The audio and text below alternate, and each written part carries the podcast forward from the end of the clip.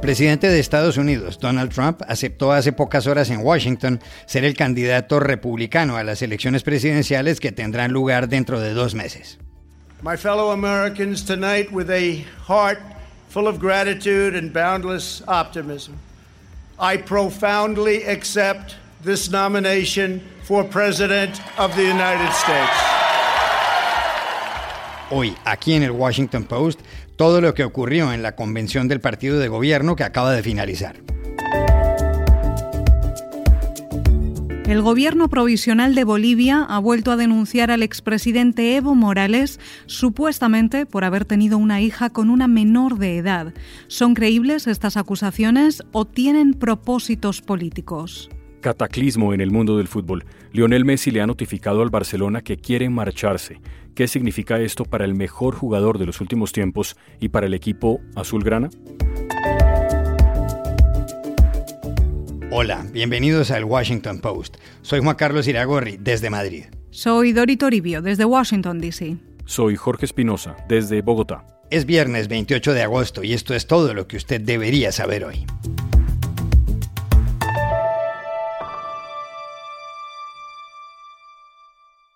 Hace pocas horas en Estados Unidos, la convención del Partido Republicano ha proclamado a Donald Trump como su candidato a las elecciones del 3 de noviembre. Ese día Trump, de 74 años, buscará la reelección frente al ex vicepresidente demócrata Joe Biden, de 77. Dori, ¿cuál fue el principal mensaje de Trump al aceptar la candidatura en la Casa Blanca? Pues Trump se centró en dos cosas, en defender su legado y pedir un segundo mandato para completarlo, y en cargar contra Biden en todos los frentes. El presidente aseguró que él es el único que puede hacer que Estados Unidos vuelva al crecimiento económico de antes de la pandemia, de la que culpó a China, y dibujó un oscuro futuro si los demócratas ganan. Joe Biden. He is the destroyer of America's jobs, and if given the chance, he will be the destroyer of American greatness. Joe Biden no es un salvador del alma de Estados Unidos, es el destructor de los empleos de Estados Unidos. Y si se le da la oportunidad, será el gran destructor de la grandeza estadounidense, dijo Trump, que recibió críticas por celebrar este evento de partido y de campaña en la Casa Blanca, algo que tradicionalmente los presidentes no hacen. Pero su equipo responde que estos son tiempos excepcionales. Y Trump lanzó su discurso ante 1.500 invitados con poco distanciamiento social y un espectáculo de fuegos artificiales sobre Washington.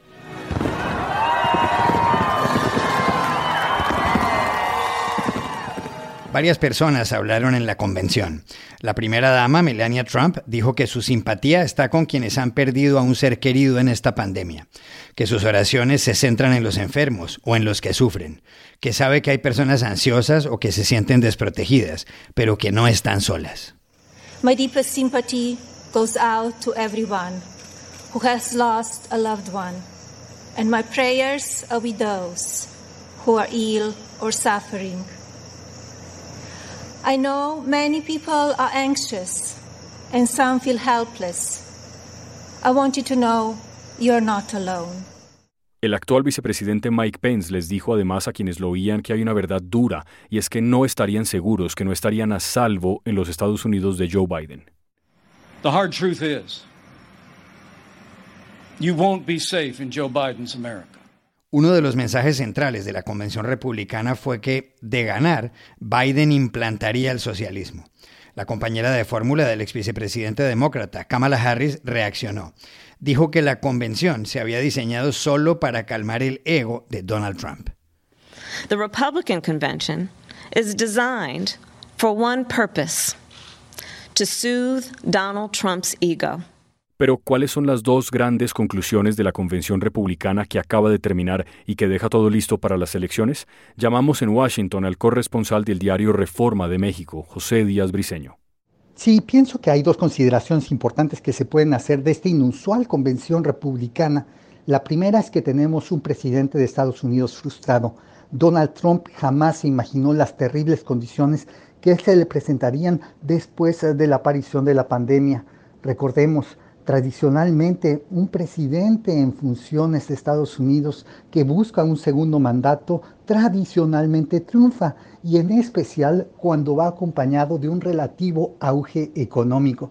El presidente Trump a principios de, este año había salido victorioso de un potencial juicio político, gozaba de un relativo auge económico y era el presidente en funciones. Estaba todo listo para su reelección Ahora hay que decir, se podría añadir, si las encuestas se cumplen, eh, a esta lista de muy pocos presidentes eh, que no lograron una reelección. En los últimos 100 años solo ha habido cuatro presidentes que no lo lograron. Herbert Hoover, que se enfrentó a la gran recesión, Jimmy Carter, que se enfrentó a una grave crisis económica, Gerald Ford, que perdonó a Richard Nixon, y el último y más reciente, George Bush, padre, que se enfrentó a Bill Clinton. Sin embargo, una segunda conclusión que se puede hacer es que el presidente Donald Trump todavía tiene una venida para el triunfo. En estos momentos eh, de agosto eh, de 2020, el presidente Trump está justamente en los mismos niveles de desventaja que estaba en 2016 al enfrentar a Hillary Clinton. Joe Biden no se puede confiar porque el presidente Trump, como quedó claro en esta convención, está apostando todo a la radicalización de sus bases y activación de esa base conservadora que salga a votar ferozmente en los estados que hicieron la diferencia en 2016 para triunfar, Wisconsin, Michigan, Pensilvania y también Florida.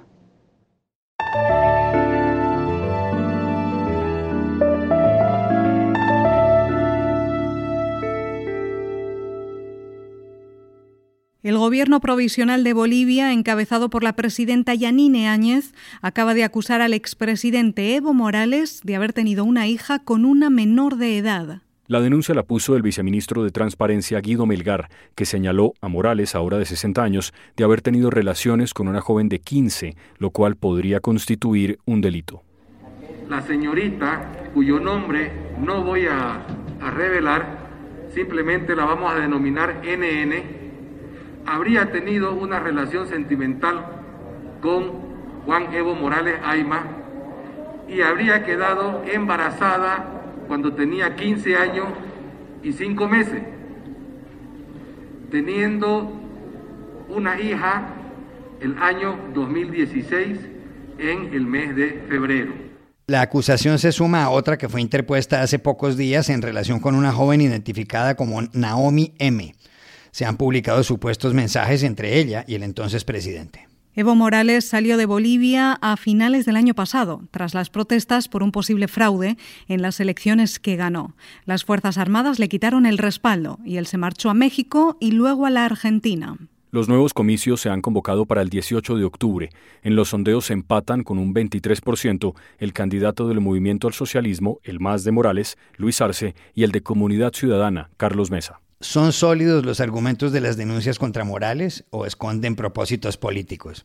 Hablamos con el periodista boliviano de BBC Mundo, Boris Miranda. Hay dos elementos clave a mi juicio.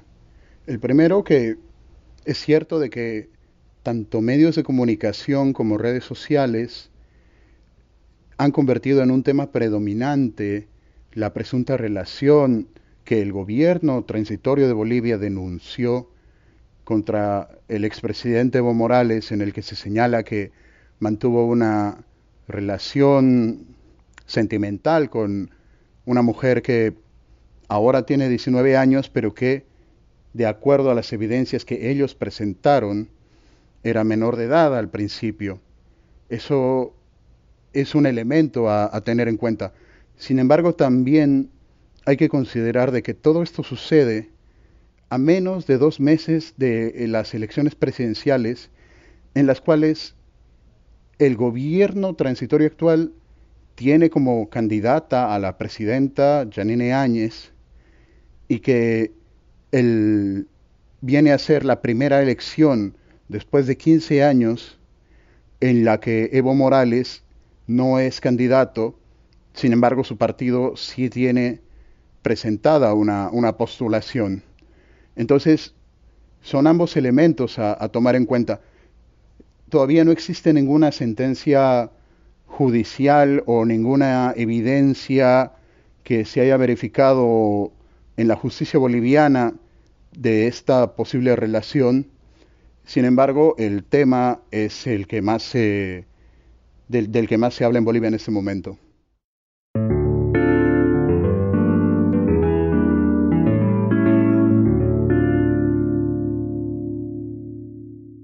Esta semana Lionel Messi ha centrado la atención noticiosa luego de informarle a su equipo, el Fútbol Club Barcelona, que quiere irse. El futbolista de 33 años le notificó el martes su decisión al cuadro catalán mediante un puro fax, un documento que sirve de prueba ante terceros.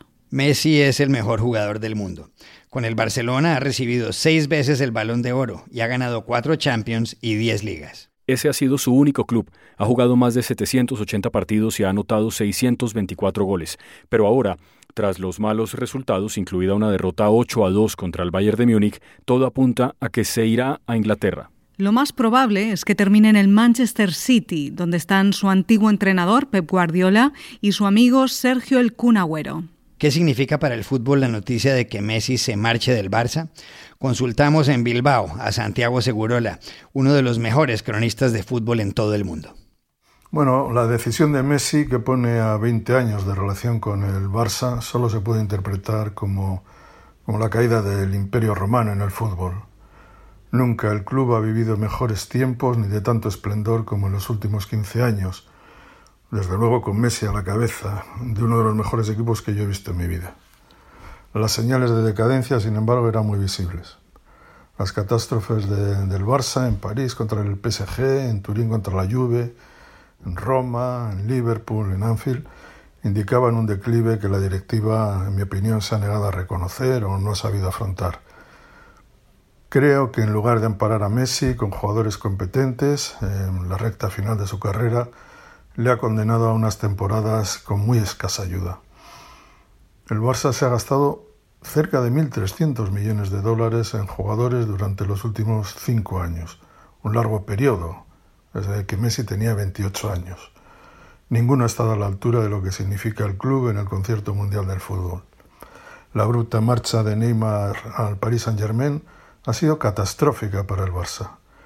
Perdió al sucesor natural de Messi, perdió el rumbo y ahora pierde al mejor futbolista del mundo, en medio de una pandemia que desorienta todavía más a los aficionados y deja al Barcelona dividido frente a la larga travesía del desierto que le espera.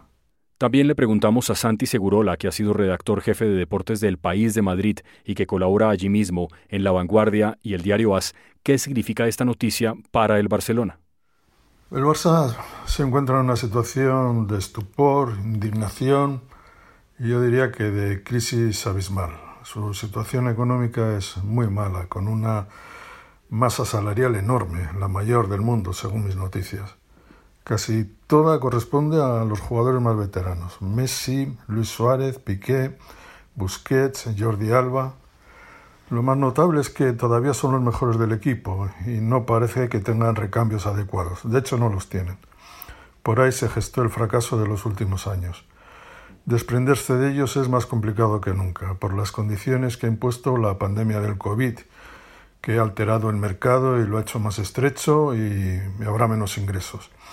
Aunque los dirigentes desean que los más veteranos salgan del club, será muy difícil traspasarlos. Su edad y sus salarios son disuasorios para todos los clubes de Europa, excepto el de Messi, cuyo nombre reporta no solo beneficios futbolísticos, sino también publicitarios y prestigio, por supuesto.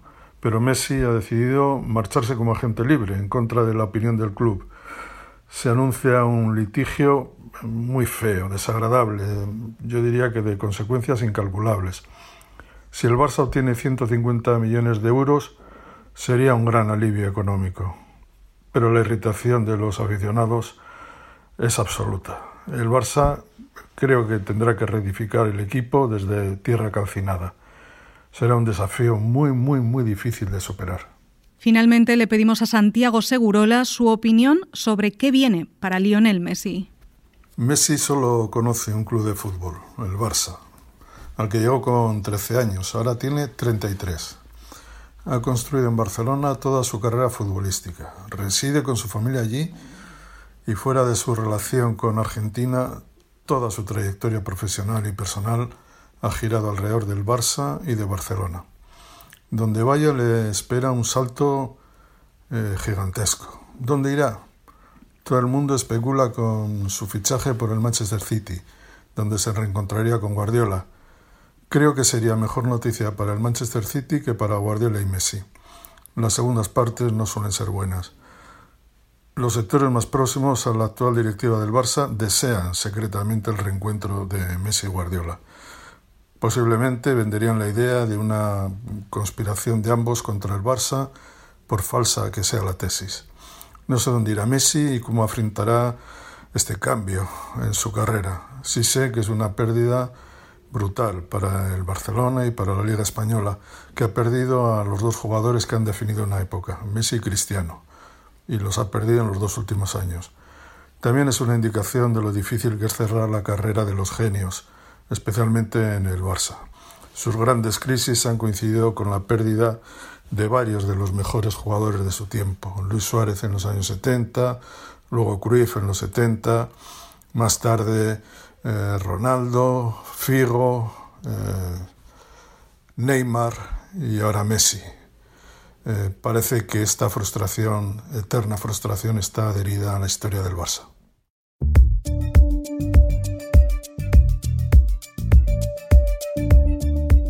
Y estas son otras cosas que usted también debería saber hoy. La Liga Estadounidense de Baloncesto, NBA por sus siglas en inglés, suspendió los tres partidos del miércoles 26 de agosto, dejando los playoffs en el aire durante varios días después de que los Milwaukee Bucks no se presentaran a la cita ante los Orlando Magic. Lo hicieron como protesta contra la violencia policial en Kenosha, Wisconsin, donde el joven afroamericano Jacob Blake recibió siete disparos por la espalda a manos de un policía y se encuentra en el hospital. Ese hecho ha provocado numerosas manifestaciones ciudadanas. Una encuesta publicada por el diario El Universal de México revela que al menos 8 de cada 10 ciudadanos quieren que se investigue a tres expresidentes por delitos que pudieran haberse cometido durante sus gobiernos. El 89,4% de los consultados piden que se indague a Enrique Peña Nieto, el 82,1% a Felipe Calderón y el 88,5% a Carlos Salinas. En Colombia, país donde más cocaína se produce y uno de los que más han sufrido el narcotráfico, 22 parlamentarios han presentado un proyecto de ley con el argumento de que reduciría la violencia. Uno de sus impulsores, el senador de la Alianza Verde, Iván Marulanda, lo explicó para el Post desde el Congreso en Bogotá. El Estado colombiano comprará a los precios del mercado toda la hoja de coca a los campesinos que la cultivan y producirá cocaína de alta pureza para suministrar bajo control médico la dosis personal que demandan los consumidores colombianos. El Estado también ofrecerá esta cocaína producida legalmente a países que quieran también implementar políticas de salud pública en el marco de los derechos humanos que arrebaten el mercado de la cocaína a las organizaciones criminales organizaciones mafiosas. Y aquí termina el episodio de hoy de El Washington Post, El Guapo. Por favor, por favor, cuídense mucho. Y pueden suscribirse a nuestro podcast en nuestro sitio web, elwashingtonpost.com, seguirnos en nuestra cuenta de Twitter, arroba el post, y también nos encontrarán en Facebook buscando el Post Podcast. Chao, hasta la próxima.